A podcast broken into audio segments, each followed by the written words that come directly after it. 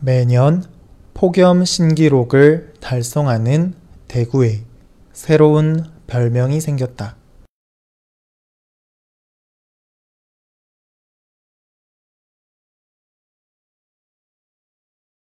매년 폭염 신기록을 달성하는 대구에 새로운 별명이 생겼다.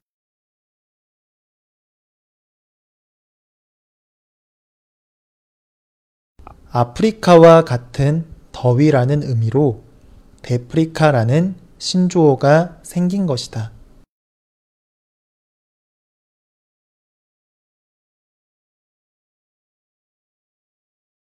아프리카와 같은 더위라는 의미로 데프리카라는 신조어가 생긴 것이다.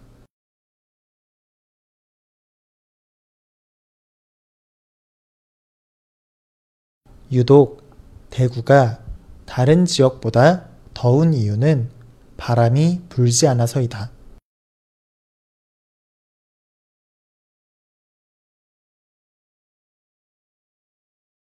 유독 대구가 다른 지역보다 더운 이유는 바람이 불지 않아서이다.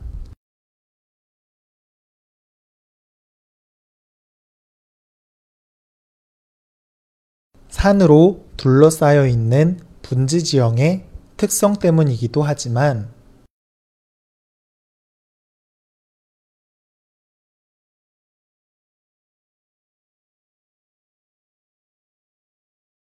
산으로 둘러싸여 있는 분지 지형의 특성 때문이기도 하지만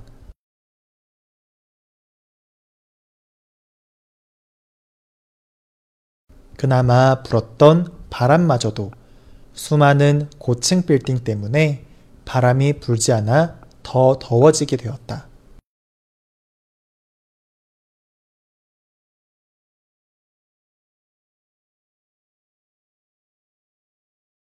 그나마 불었던 바람마저도 수많은 고층 빌딩 때문에 바람이 불지 않아 더 더워지게 되었다.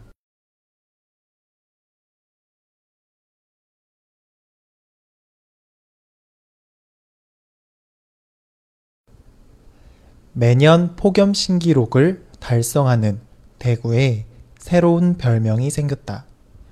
아프리카와 같은 더위라는 의미로 데프리카라는 신조어가 생긴 것이다.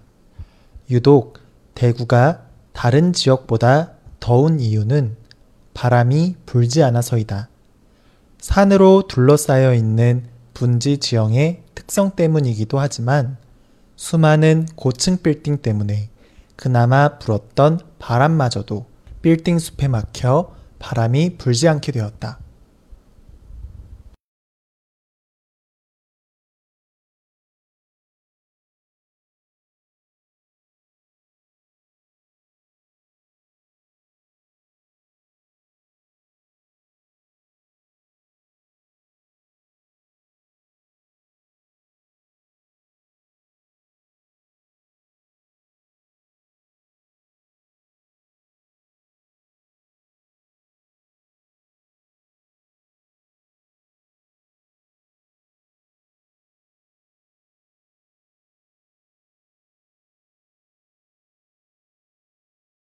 매년 폭염 신기록을 달성하는 대구에 새로운 별명이 생겼다.